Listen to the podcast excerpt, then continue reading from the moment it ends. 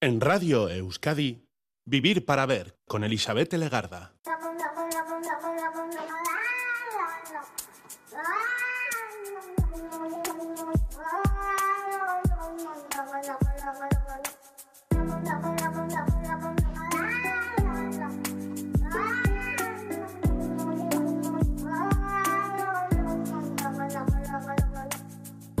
Gabón, bienvenida, bienvenido a esta edición de Vivir para Ver en Radio Euskadi, en la que estamos saludando de frente desde sus primeros minutos al día 16 de enero.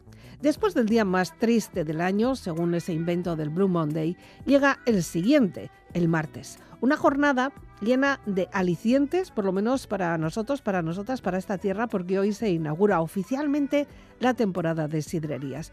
Hoy tendrá lugar la ceremonia del denominado Choch Sagardo Berriar en Eguna, el día de la nueva sidra. Y así le vamos dando forma a este 24, a este 2024, porque ya esto supone que ya el año ya ha arrancado de verdad. Y sobre ello hablaremos con una persona que sabe mucho y que nos va a atender además desde el Museo y el Centro de Interpretación Igartubeiti de Esquí Chaso.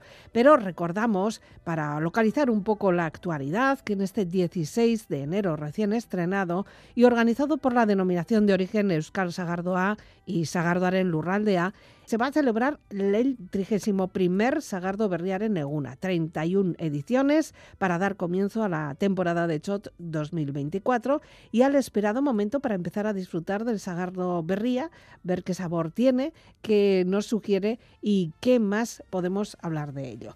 El invitado, además de este Sagardo Berriar en Eguna, es Íñigo Echezarretán del grupo ETS en Tor Sarmiento. Él será el que tenga el honor de inaugurar.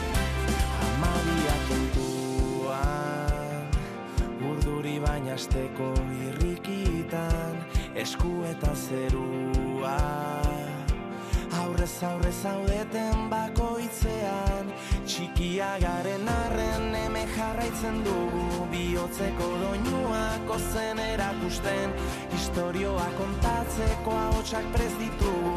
Dena den erragoa zuekin bagaude bizi berritzen ditu herriko plazak zuek aurrean zaituztegunean gure harima sua eta arnasa zuek zarete eta zuen gatik topa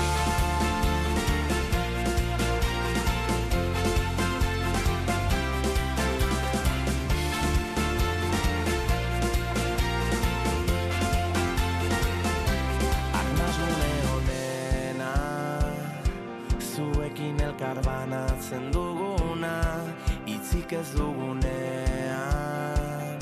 Zuek zarete gure oi hartzuna argiak lertu dira eta gozamen izerdi zure estatzen ditugu sormenaren lurrak dena aztuko dugu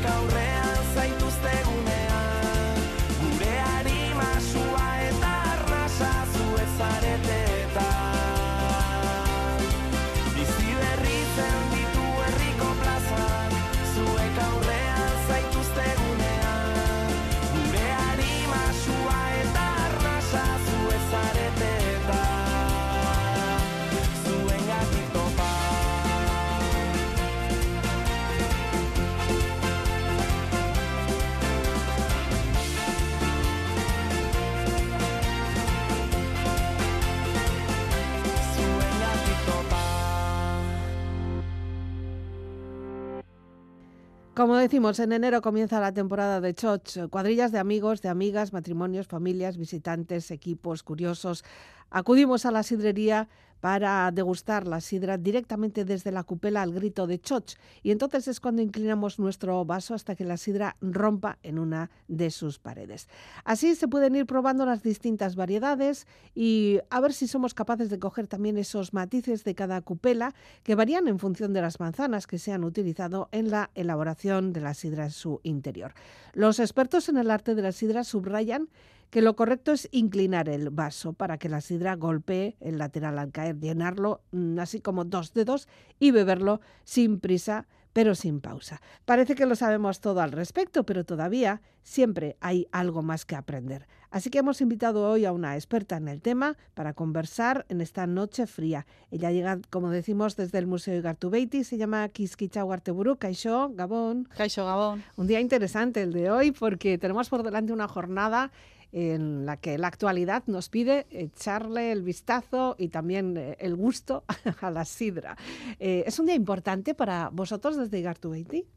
Sí, siempre es importante porque, bueno, al final, mm, bueno, Igartubeiti no deja de ser una, un, una- un caserío lagar, ¿no? Donde, Sí. bueno, se elaboraba sidra en el siglo, en el siglo XVI. Entonces, bueno, siempre, bueno, pues unimos un poco la actualidad con, con la época y, bueno, pues siempre se acuerda, os acordáis de nosotros, nos, nos, nos invitáis a, a este tipo de, de promociones y tal. Y luego, bueno, pues también eh, notamos igual más gente, pues porque, bueno, tenemos un, un pack, digamos, con Sagardo Arrut, que vienen visitantes, eh, primero conocen lo que cómo se elaboraba tradicionalmente la sidra en un caserío como Igartubeiti Mm. y luego ya visitan pues una sidrería actual y bueno, pues un poco pueden comparar y bueno, pues pues es curioso y es bonito también hacerlo así. Y además es ponerlo en valor también sabiendo de dónde venimos y vamos a ver hacia dónde vamos, ¿no? Ya veremos hoy qué es lo que nos depara la actualidad. Estaremos todos muy pendientes además de ese choch, ese primero, ese gusto, luego cuando nos empiecen a decir a qué sabe, cuántos grados, que no sé qué, y todas estas historias, Pero bueno, al final eh, la sidra en- entre nosotros es mucho más que, eso. Es una forma de socializar y además hacerlo eh, en un ambiente muy, muy especial. Vamos a empezar primero con música. Eh, nos ha seleccionado una canción, mm, bueno, que viene muy bien para ponernos en contexto, contexto, ¿verdad? Sí, sí, es así. Bueno, ya para, para empezar fuertes un poco, ¿no? Pues con la canción de, de Calacan, ¿no? Que es un poco, bueno, pues al final, eh, bueno, Sagarra Yodela Yodela, pues al final es un poco lo que si- simplifica un poco todo, todo el proceso, ¿no? Y bueno, Mm. pues eh, tiene ritmo y bueno, es una canción que, que me gusta y bueno, pues para poner en contexto un poco lo que vamos a tratar en adelante, pues viene bien, sí. Aldapeko sagarraren adarraren puntan, puntaren puntan, txoria zegoen kantari, txiruriruri, txiruriruram, noka ditu ote du kantu eder hori, txiruriruri, txiruriruram, noka ditu ote du kantu eder hori, Aldapeko sagarraren adarraren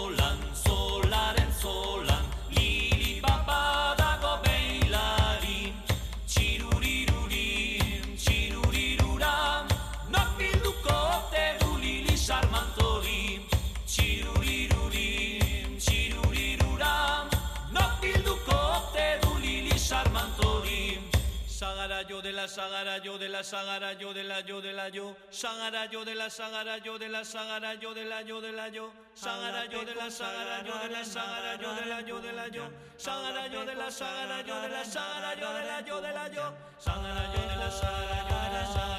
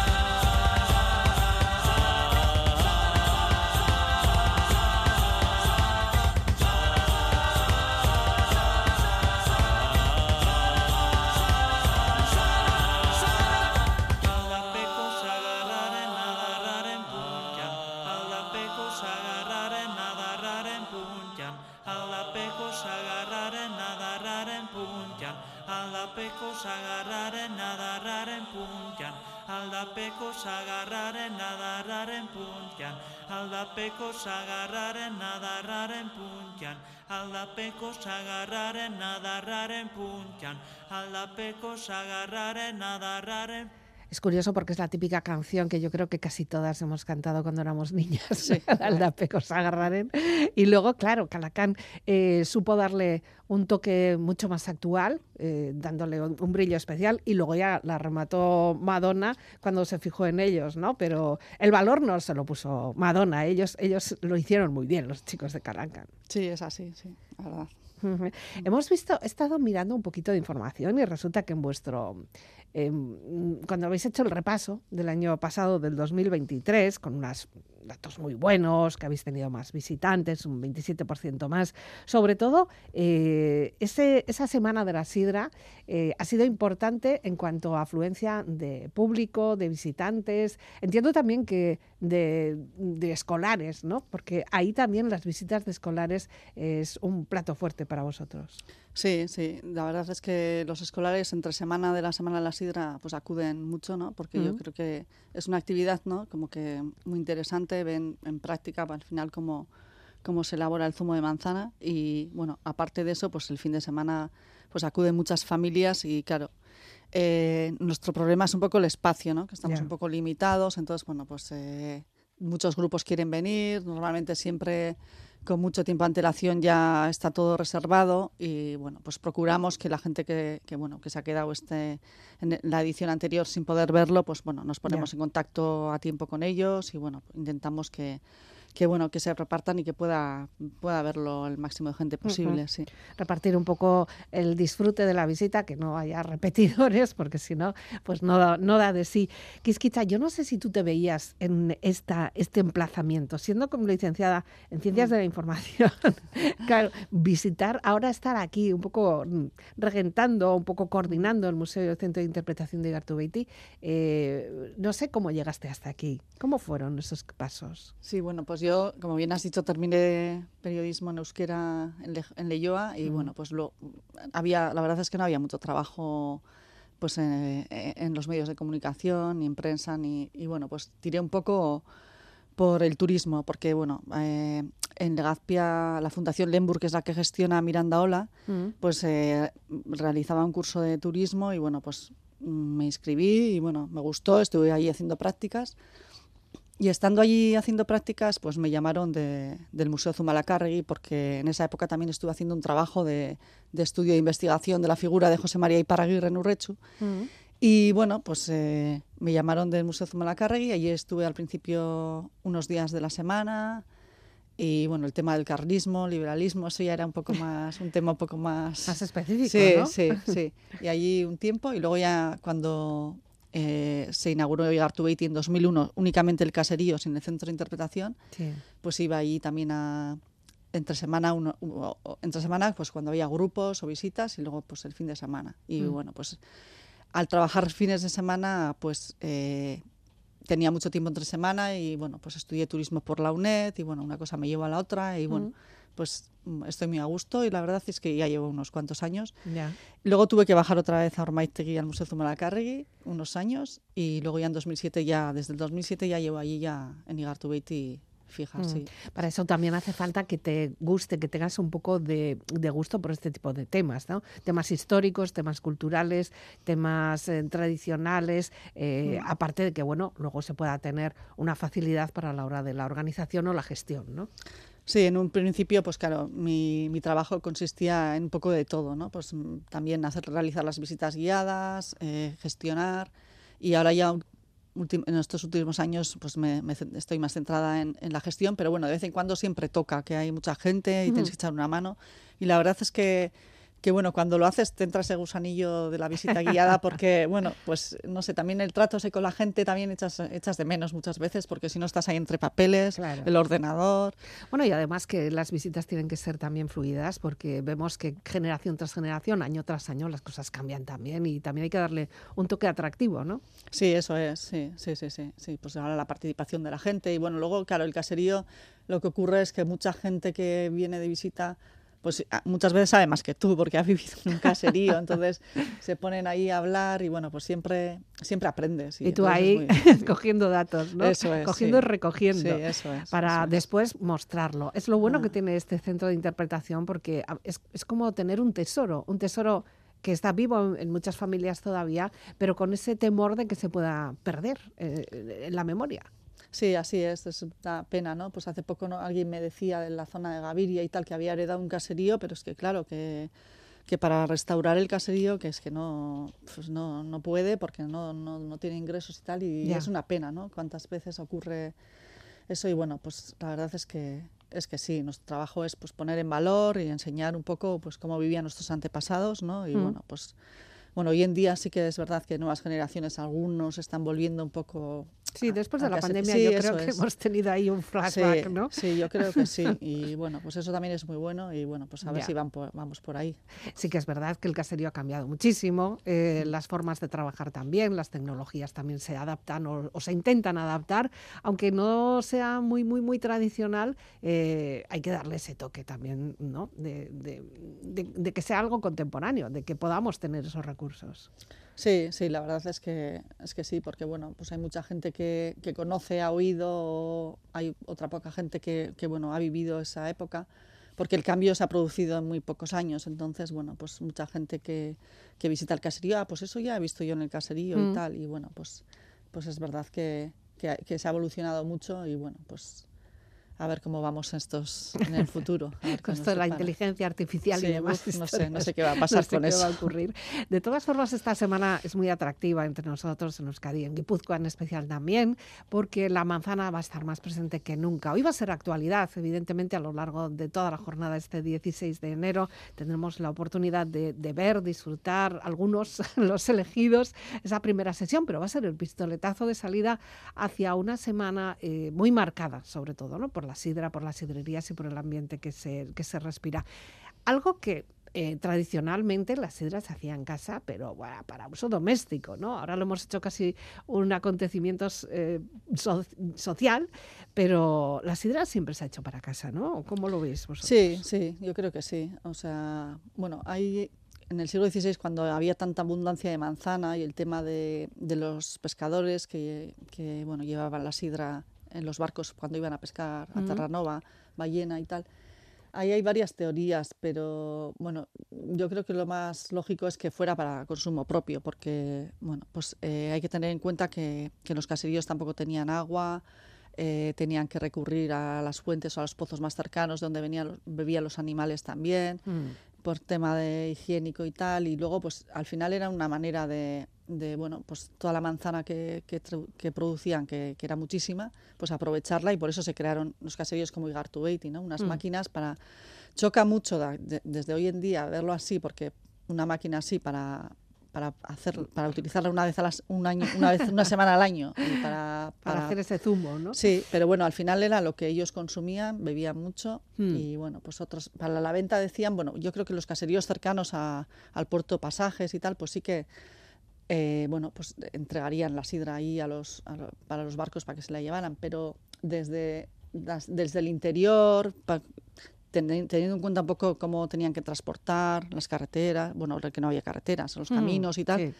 pues bueno, se hace muy difícil, ¿no? Entonces, bueno, pues sí que consumían, era, más que bebida también era un alimento también, porque Mm. también hay que tener en cuenta que se alimentaban pues de mijo, antes de la llegada del maíz, pues de mijo, castañas y poca cosa más. Ya. Entonces, bueno, pues eso les ayudaba, ¿no? Sí que es verdad que en el caserío siempre se ha trabajado intensamente en unas fechas para después tener alimento durante casi toda una temporada. Puede ser temporada de invierno normalmente, que es cuando tenemos menos recursos, ¿no?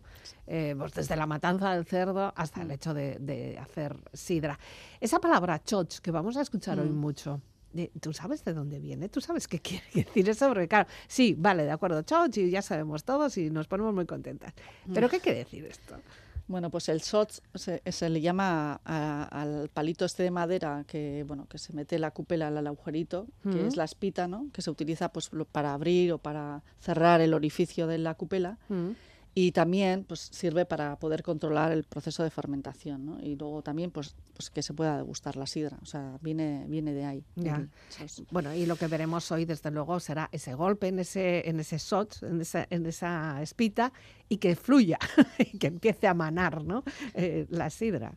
De ahí el llamamiento, ¿no? sí eso es Eh, bueno pues luego la gente acude a con el su vasito y bueno pues eso que hay que dejar que se rompa para que pegue la sidra Hmm. en una de las paredes para que salte ahí la chimparta no y bueno Sí. Qué importante, ¿no? El hecho de cómo se recoge en el vaso, en ese momento, con lo fresquita que está también la sidra, ¿no?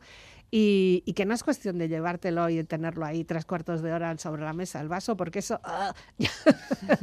a muchas personas ya les da como Larry, ¿no? Sí, eso es. Pues eso, hay que sin pausa, sin prisa, pero pero sin pausa tampoco, ¿no? Hay que beberlo rápido y bueno, pues volver a, a la mesa y ya degustar ya pues el, el típico los productos típicos de- del menú de sidrería, ¿no? Y luego pues bueno, volver otra vez a la cupela y Hmm. bueno, unos Bueno, una paseos y manera de, de Conoces, conocer a gente y bueno. pues, Sí, porque cuando música, estás ver- esperando ahí para recoger la sidra, pues es- coincides con otras personas de otras mesas y siempre se entabla conversación. Mm. Según va pasando la, la- el momento, iba a decir la noche, pero bueno, según va pasando, pues hablamos más, estamos más Sí, habladoras. eso es, ¿no? eso es, Pues porque sí. será, será por, por el frío y la humedad, pero bueno, hablamos más.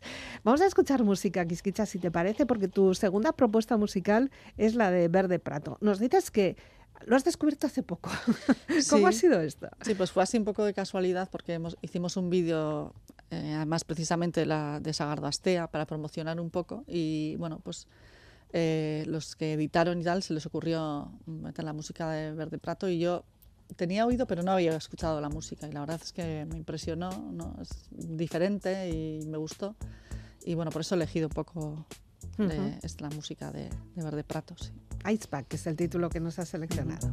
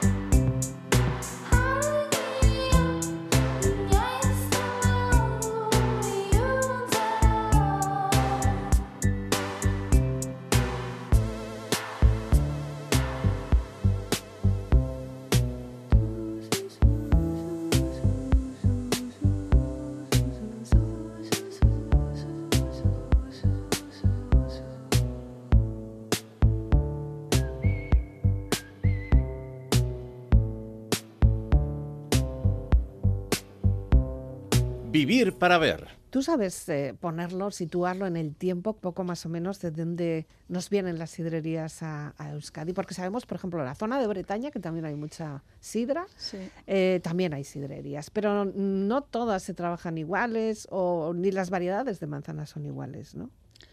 Sí, eh, bueno, yo, bueno, lo que hemos investigado y tal, parece que es muy difícil ubicar un poco el nacimiento de las sidrerías, ¿no? Pero lo que sí que se sabe es que son muy antiguas y de que la sidra pues, siempre se ha vendido en el lugar en el que se elaboraba, ¿no? Sí. Y claro, la el manzano tampoco se sabe muy bien de dónde, si nació aquí, si fue algo importado. Hmm.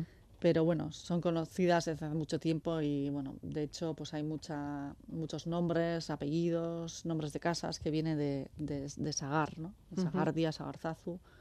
Y también eh, la propia palabra Sagardoa, ¿no? Que, que viene de Sagar sidra y, y ardo, que es zumo fermentado, ¿no? Sí que, eh, bueno, en muchas, en la mayoría de, los locali- eh, de las mayorías de las localidades existía una, una sagardotegui donde la gente sidrería o que se reunía la gente, ¿no? Y bueno, pues degustaban la sidra y también era como un centro de diversión, ¿no? Para los baserritarras. Pero claro, no tenía nada que ver con la actualidad porque entonces la sidra se servía en jarras Ya. Y de hecho también en los caseríos, pues cuando era normal en, la coci- en las cocinas tener una barrica y sacarlo de allí directamente, ¿no? Ya, y, y el menú no tiene nada que ver tampoco lo que Eso ahora es. comemos, el chuletón, el bacalao, no sé qué. Eh, nos hemos eh, especializado mucho, que todo muy rico, ¿eh? no digo yo nada, pero sí que es verdad que los recursos no eran, no eran esos, había otras cosas para comer. Sí, eso es, eh, pues se comía sardinas, huevos cocidos y, y- y, bueno, pues un poco más y castañas también, ¿no? En, aquella época. Y la diversión de después, porque ahora, bueno, cantamos, que también supongo que se cantaría, ¿no? en aquel tiempo, pero ahora eh, había otros, otras actividades también, ¿no? Sí, se jugaba a los bolos, porque normalmente en las sidrerías siempre había un bolatoqui. Ya. Y, y también acudían, pues, eh, eh, los, los bercholaris también, ¿no? Al final, oye, bueno, los propios eh, habitantes que, que estaban allí en la sidrería, pues al final se calentaban, ¿no? Y bueno, con el estómago lleno y después de haber bebido un poco de sidra, pues bueno, ajustaban cuentas entre los vecinos y bueno, era una forma de, bueno, de eso, de dialogar y así, y bueno, pues siempre las sidrerías pues han sido centros de, en los que se reunían los, los bercholaris también, ¿no? Es curioso porque en esto de las sidrerías también hemos visto cómo ha dejado de ser moda, luego volvía a ser moda, luego de- se- eh, cuando hubo ahí un pequeño problema también con las sociedades gastronómicas que empezaron a poner un poco más en valor los vinos eh, y luego ya para la sidra era como una bebida de segunda, ¿no? Algo parecido yo creo que ocurrió también con el chacolí, ¿no? Que ahora de repente ahora es el boom y ahora beber chacolí es lo más pro, pero el chacolí durante mucho tiempo también era como el vino malo de casa, ¿no? Sí, eso es, ha habido fases, ¿no? Y en un principio sí que se bebía sidra, pero luego ya, pues, eso, como, como has dicho, eh, eso, las sociedades gastronómicas que se implantaron a mediados del siglo XIX, pues ya se generalizó el vino y bueno, pues el cultivo de la manzana fue para abajo y bueno, pues eh, el consumo de, de sidra también pues entró en crisis, se cerraron las sidrerías y bueno, también hay que tener en cuenta que, que, bueno, eh, con la llegada de, del pino también, pues los baserritarras que no necesitan mano de obra como el manzano, ¿no? que hay que cuidarlo durante todo el año y la verdad es que no somos conscientes muchas veces de, de que, bueno, detrás de lo que tomamos en, en la sidrería o de la, cuando abrimos una botella, ¿no? Todo, todo el proceso que, que supone, ¿no? Eh, llegar hasta ahí. Entonces, bueno, pues eso, el pino era más, eso, no requería casi trabajo, se vendía para papel y construcción, y entonces, bueno, pues eh, la industrialización también fue otra de las causas. Y bueno, pues hasta que, claro, esta gente de, la- de las sociedades gastronómicas empezó a acudir a, a las sidrerías a, a comprar la, la sidra y entonces la cataban y la degustaban a pie las cupelas, pues de Mm. ahí to- entonces ha sido de donde ha derivado un poco la actualidad, ¿no? El chots, ¿no? Y entonces, bueno, pues se llevaban una fari merienda y luego, pues poco a poco la gente comenzó a, en temporada, pues a, a ir a las sidrerías, pues se llevaba la comida y bueno, pues eh, hasta que, bueno, pues ya después de eso, pues ya, ya se ha implantado lo que es el chots y bueno, poco a Hmm. poco pues ha ido generalizándose. ¿no? Y las sidrerías también como negocio hostelero. Antes sí que es verdad que pues, muchas personas se llevaban sus chuletas, se llevaban su bacalao y se hacía allí, eh, porque apenas había cocina ni nada. Pero bueno, ahora ya como todo está más arreglado, pues tampoco podemos empezar a hacerlo como si fuera casi tu casa, ¿no? Como si fueras ahí a cocinar. Sí, eso es. Ahí en el Goyerri, pues eh, yo no he conocido, pero a gente que le oíes que iba a Legorreta a una sidrería en concreto y al final, pues estabas en la misma, casi que la cuadra donde habían estado los animales, ¿no? Y bueno, pues la gente se llevaba, se llevaba, eso es la cena y bueno, pues ahí lo hacían así, ¿no? Y luego pues, Ya. Pues, pues ya han cambiado mucho las cosas y bueno, pues ya.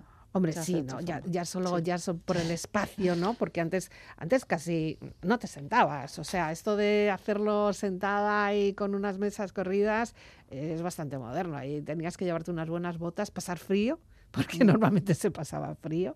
Te mojabas los pies, porque al final todo hacía ahí un chichiboso que ya ya. Y, y bueno, cómodo, cómodo no era. Rico podría estar, pero cómodo tampoco para lo que tenemos ahora el concepto este de ir a cenar o, bueno, ir a una- un recinto hostelero, ¿no? Sí, la verdad es que sí, siempre que hemos ido a- en alguna ocasión con algún grupo y tal, pues siempre hay, hay alguna queja, ¿no? Uf, qué frío hace, uy, qué... qué... Hay que saber a dónde se va sí, también. sí, ¿no? claro, eso tienes que ser consciente, ¿no? Y a mí, pues yo tuve una anécdota, ¿no? Con, con un grupo de Cio y Chaso que organizamos una excursión a Astigarraga, Sagardo Echea, Mm. y entonces le pregunté a José Mariel de Sagardochea, oye, ¿me puedes eh, eh, recomendar alguna sidrería? Y sí, sí, pues tal, y vale, vale, pues ya está. Pero yo no me di cuenta de que iban a ser gente mayor, que no puede que se queja de estar de pie, y allí llegamos y cuando me dicen, no, no, es que tienen que estar de pie, y yo, ¿cómo? Se empezó, es que yo estoy operada de no sé qué, la Ya. rodilla, que no puedo. Y bueno, pues, pues fue un poco apuro, pero bueno, al final ellos eh, se dieron cuenta y ya nos sacaron unas sillas y bueno, pues ya podemos, pudimos solucionarlo. Y no son, no son muchos años, pero bueno.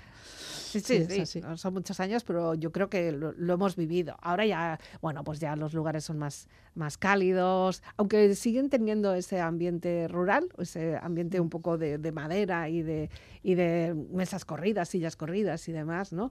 Pero eso también te impide un poco cuando hacen shots, pues levantarte, levantar la pierna, pasar la silla, para cuando llegas ya se han cerrado. Casi, Sí, a veces ¿no? da pereza, pero bueno, luego te motivas otra vez y bueno, es- yo creo que se romper el hielo y luego ya, bueno, pues ya Poquito a seguir. poco. sí. El menú lo conocemos, lo disfrutamos y a pesar de que, bueno, se van haciendo pequeños cambios, lo básico es lo básico e incluso hasta el postre es lo básico, ¿no? Sí, el postre al final suele ser pues un queso y, y nueces y a veces suelen sacar tejas y cigarrillos y así de Mm. Tolosa. Y sí, pues la, la chuleta, el bacalao y, y, bueno, pues el chorizo a la sidra últimamente también se Mm. como aperitivo. Ahí ya vamos ya metiendo ya Sí, sí. cositas, Sí. pero sí, es, es rico. Vamos con más música y de una mujer además que, que nos la quieres presentar porque al final también tienes una relación profesional con ella. ¿Quién es ella? Sí, bueno, ella es Sara Zurza, eh, trabaja en el Euskal Jazz Museo de San Sebastián y bueno, pues eh, yo le he conocido hace poco porque bueno, se incorporó hace poco al museo y la verdad es que bueno, pues eh, fue una sorpresa cuando bueno, escuché su voz, ¿no? Que tiene una voz muy muy bonita y luego aparte pues que bueno, los ritmos de soul y tal, pues me gusta mucho cómo lo hace y Mm. sí que tuvimos un proyecto el año pasado, eh, eh, Barne Begira Dak, y bueno, pues para finalizar un poco el proyecto, pues fue la invitada Nigar Tubeiti y la verdad es que estuvimos muy a gusto con ella y bueno, Mm. yo espero que, yo creo que, que bueno, que triunfará y que... y La tendremos que invitar, Sí, la tendremos que es, invitar para que es. venga y que, que, que Que nos cuente, que nos cuente es. cómo ha llegado hasta ahí, a pesar de tener también esa otra vía, vía profesional, ¿no? Que, que es un poco en la gestión. Eh, tiene varias canciones, pero vamos a elegir una, si te parece, que nos Sí. viene muy bien hasta ahora, que es Gagüero, que, que a fin de cuentas, pues aquí estamos todas las noches también en Vivir para Ver. Así Vamos que ello. disfrutamos de la música de Sara Zurda.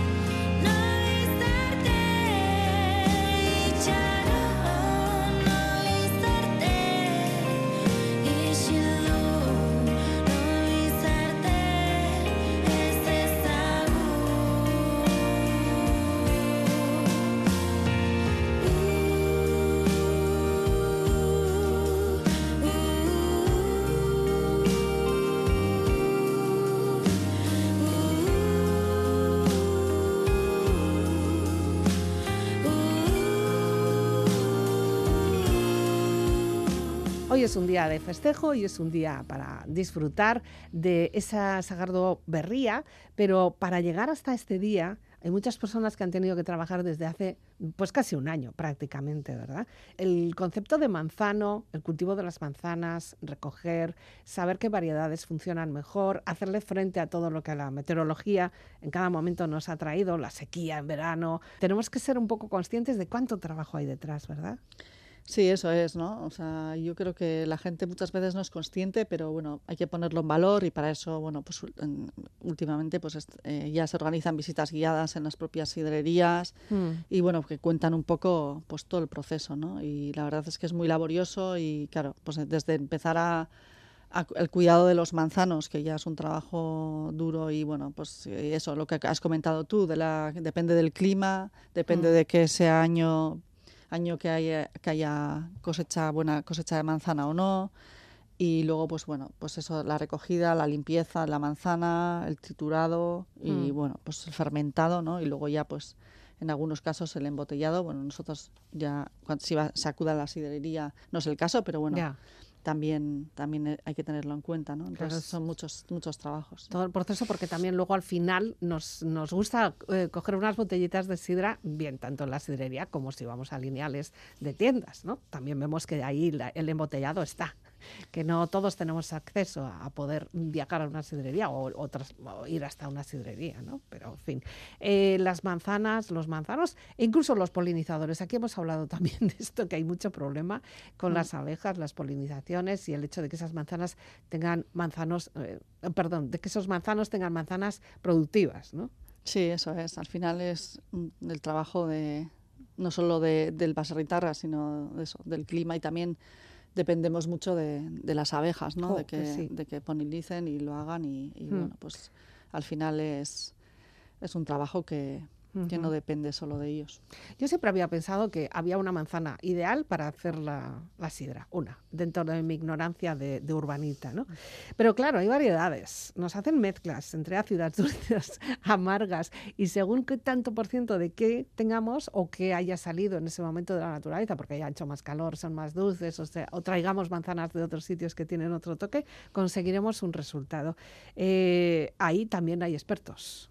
Sí, claro, y bueno, ahí hay- pues fue una evolución, ¿no? Yo creo que en los, en los años 70 y tal, pues cuando ya eh, se cambia la generación de en las sidrerías, ¿no? Pasan los hijos ya igual a tomar el relevo un poco, Mm. pues ellos, bueno, pues se preguntan muchas cosas, ¿no? Pues es que siempre hemos oído que el Aitona mezclaba esta variedad con esta, pero no Mm. sabemos el por qué. Ya. ¿no? Entonces, con, con- con ganas de conocerlo, ¿no? Pues, es- y luego se ha ido, ha ido evolucionando, pues, eh, concursos, catas y, y muchas cosas, ¿no? Entonces, bueno, pues todo eso, pues, pues viene muy bien, ¿no? Y luego también el propio cliente o la gente que vamos a la sidrería, pues nos gusta, o el que compra una botella, le gusta saber, ¿no? Pues qué, qué tipo de manzana se ha utilizado, por Mm. qué.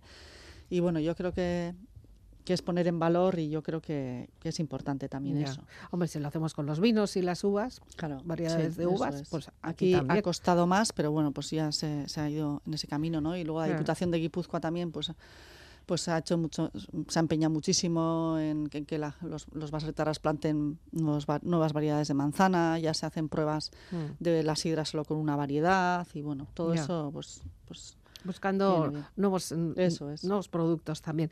Eh, ahora mismo yo creo que ya eh, hay suficiente tecnología como para machacar esas manzanas y sacar el zumo, ¿no? Sacar ese mosto, vamos a decir. Pero tradicionalmente se hacía a base de golpes.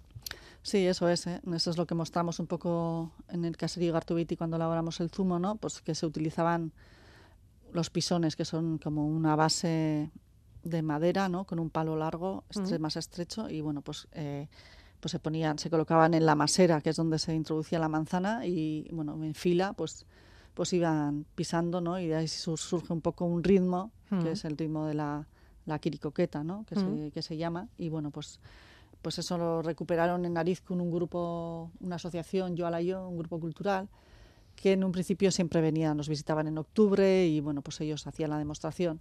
Mm. Pero luego, bueno, con un- como pasa con muchas asociaciones culturales, pues ya se- pues que, que son, son, son, padres de familia, no sé qué, ya les Sí. costaba más. Y bueno, pues se nos ocurrió que, que esa tradición no se podía perder y bueno, pues eh, pensamos en que, bueno, pues eh, tendríamos que seguir con esta, Mm. con esta tradición y bueno, pues eh, contactamos con, con, con Juan Mari Beltrán y bueno, pues así Mm. dimos un curso y con la gente que, que se interesó por conocer un poco esta tradición, pues son ellos los que, un grupo más, más que nada de Goya Ritarras, Mm. hay algunos en San Sebastián también, pues bueno, son los encargados de, de mostrarlo, ¿no? Y bueno, Hacen golpes, sí, ese cricoqueta, pero también, ya, como es una cosa rítmica, nos lleva a la música, ¿no? también nos lleva a cantar, o por lo menos a seguir el ritmo. Sí, eso es. Al final se cantaba, se hacía una fiesta y luego, bueno, pues la gente que había estado trabajando en la masera pisando con la manzana, pues Hmm. luego hacía una fiesta, hacía una cena y, bueno, pues invitaban a los vecinos, ¿no? Y se dice que para eso, pues para comunicar a los vecinos que, que habían terminado el trabajo y que les invitaban a, a la fiesta, pues colocaban una de las pacholas, que es una de las piezas que se colocan para, en el prensado de la manzana, que es una, una tabla de madera no muy ancha y bueno, pues se colocaba en el tejado, así se comunicaba que, que a la noche tenían fiesta, ¿no? Pues, Mm. Y bueno, pues acudían y bueno, pues al final ese primer trabajo, proceso de pisar la manzana, pues eh, lo celebraban así. Ya estaba, casi casi además a golpe de chalaparta también, es, ¿no? sí, también es, estaba luego, sí. ahí presente esa, esa forma de comunicar, ¿no? De mandar Sí, un mensaje, por lo es, menos, ¿no? Y después hay que fermentarlo, hay que meterlo en esas eh, cupelas y tener mucho cuidado porque se puede echar a perder también todo, ¿no? De repente. Sí, eso es. Al final son como dos procesos, uno con la barrica abierta, que se ve cómo, cómo sale la como una alcohol, ¿no? eso es, Todo eso es. sí, sí. Y luego una segunda fase y sí, pues dependiendo un poco hay que controlar mucho, ¿no? Y bueno, pues hoy en día ya se hace de otra forma y bueno, pues también entonces tenía mucho en cuenta las fases de la luna para hacer estos trabajos. Hoy en día pues ya es otra otra historia, pero bueno, también se controla muchísimo, ¿no? Y bueno, pues es un cuidado fundamental para luego poder probar en las cupelas la sidra, ¿no? Bueno, pues es un trabajo interesante que se lleva haciendo tradicionalmente, no solo aquí, también, hemos- bueno, pues por ejemplo en caso de Asturias, ¿no? También que hay mucha producción y en otros lugares también de Iparralde o de Francia mismo también que se, que se disfruta mucho de la sidra. No sé si vamos a llegar a ser especialistas en esta bebida o, cómo nos, la- nos lo vamos a disfrutar o saber apreciarlo, ¿no? Pero desde el momento en el que le estamos dando quizá tanto eco, es eh, bueno, es una buena señal. ¿Vosotros cómo lo veis? Sí, yo creo que yo creo que sí, o sea, cada vez eh, bueno, se controla más y bueno, yo creo que, que es importante, ¿no? Para la confianza de- del consumidor y tal y bueno, pues mm, yo veo que, que bueno, pues cada vez eh, se innova más, eh, hay cada vez sacan más productos los, Mm. en las adheraderías. Bueno, pues nosotros, como bien he dicho antes, pues bueno, pues la gente que nos viene, eh, viene gente ya de, de fuera también, o sea, no es la, no solo la gente, la gente de aquí, sino que Sí. bueno, ya se, se ha convertido como en algo también más turístico y bueno, pues todo eso hay que cuidarle muy bien, ¿no? Para, bueno, pues para, para que tengas confianza, ¿no? Bien, y bueno, pues puedas ir tranquilamente y degustar la sidra agradablemente. Hombre, la zona de Guipúzcoa, además de todas las sidrerías que, que hay y que tenéis, también vemos que enseguida va a ser San Sebastián. Con eso también le damos otro, otro empujón al año. Ya parece que empezamos de una manera oficial y luego ya vendrán los carnavales y demás. Pero vosotros en Igartubinti, ¿cómo tenéis las actividades preparadas? Así, pues desde ahora, eh, ahora estamos ya en plena semana, ¿no? De, de la sidra o empezaréis ahora, ¿no? Y luego ya qué? Luego qué más vais a, vais a presentarnos? Bueno, pues eh, normalmente la sidra que se elabora en octubre, bueno, el zumo de manzana se fermenta y nosotros lo degustamos en marzo. Y sí que hacemos como una fiesta que se llama barricote, porque el barricote era, bueno, pues una, una barrica pequeña donde, bueno, pues eh, se tenía unos días ahí el zumo y luego s- a- a- como máximo en 20 días se, se degustaba, ¿no? Entonces nosotros, bueno, pues eh, lo hacemos así en marzo y, bueno, pues damos a, a gustar a la gente que, que acude a esta fiesta. Normalmente hacemos un, un taller familiar también para que las familias del entorno se acerquen. Y bueno, ha tenido distinta evolución este, este evento, digamos. Pues antes eh, hacíamos con otro evento de, de la comarca que se llamaba Marchoan Berchoa, venían, hacían una eliminatoria de los Bercholaris, pero bueno, estos últimos años ha variado un poco en, en, bueno, en invitar a una persona conocida del entorno, pues a una mujer, una mujer paserrita sidrera o a un cocinero. Ujú. Y bueno, ellos han abierto la cupela y bueno, pues hemos festejado así. Ya. Y luego lo demás, pues eso, eh, organizamos eh, talleres familiares, también este año tenemos previsto organizar talleres para adultos un poco relacionados un poco con, bueno, pues con, con la artesanía, con los artesanos de la zona que vayan a enseñarles, pues no sé, pues por ejemplo algo de cerámica o bueno, cosas así, que bueno, al final tengas que practicar con las manos, ¿no? Sí. Y puedas hacer cosas. Y luego tenemos, estamos en un proyecto también europeo que bueno, tenemos financiación para tres años y bueno, ahí ya más, es más igual hacer alguna exposición en conjunto con los museos, son algún museo catalán, fran- francés, eh, alguno de Aragón. Y bueno, pues ya previamente también hemos conseguido esa ayuda y hemos solido hacer alguna exposición temporal entre todos, o, bueno, temáticas ya más relacionadas con la sostenibilidad, eh, bueno, pues la, la catalogación y bueno, un poco diferentes temas y bueno, pues Mm. esperemos que también de ahí pues surjan, surjan proyectos. Proyectos. Sí, y también en nuestro caso, bueno, pues eh, nuestra intención es eh, seguir con, con el proyecto Barne Beguiradak de alguna forma, pues eh, uniendo un poco la tradición, la, el arte contemporáneo, un poco en las zonas rurales, con alguna residencia artística y bueno, pues un poco irán por ahí los tiros de este año. Bueno, pues mucho trabajo, ¿no? Quisquicha.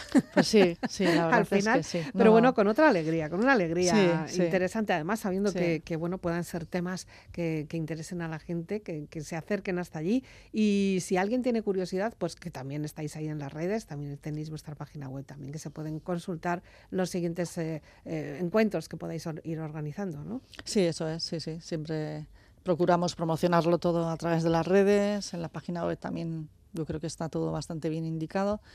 Y bueno, y si no, pues, eh, Pues estamos ahí. Eso es, Sin ahí llamar, que, para... que os atienden de Eso mil es. maravillas, además. Tenemos que ir terminando, Quisquicha. Eh, una pena que no hayamos podido disfrutar de una botellita de sidra así mano a mano, tú y yo, ¿eh? porque hubiéramos terminado de otra manera, también es verdad. Pero bueno, esperemos que sea un día, un día próspero, que sea un día bonito, que, que brille la sidra, que corra también Eso y es. que la disfrutemos en los próximos meses. ¿Quieres terminar con The Clash? Esto sí que no me lo esperaba. Esto sí que no me lo esperaba. Bueno, pues es el grupo un poco de, de, a los- de la adolescencia, ¿no? De los primeros vinilos que escuchaba con mis amigas en, en- en nuestras casas y así.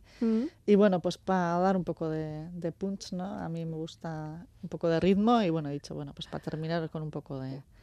Un toque punky. Eso es, eso es, eso es. Pues con este tema, además súper súper clásico de los Mm. Clash, este y Sudai Go.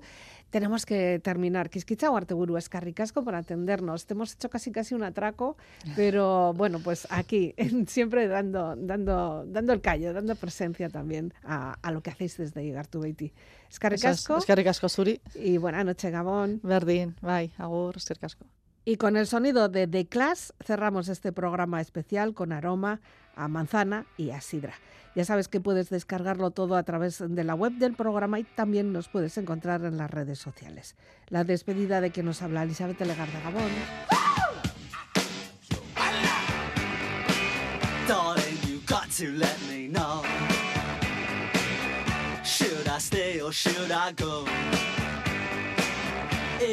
say that you are mine, I'll be here till the end of time. So you got to let me know. Should I stay or should I go? It's always tease, tease, tease. You're happy when I'm on my knees. One day is fine and next is black. So want me off your back, well come on and let me know. Should I stay or should I go? Should I stay or should I go now? Should I stay or should I go now?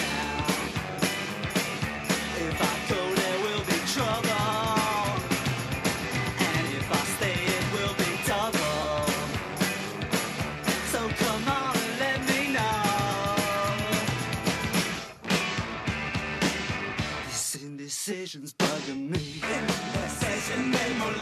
If you don't want me, set me free.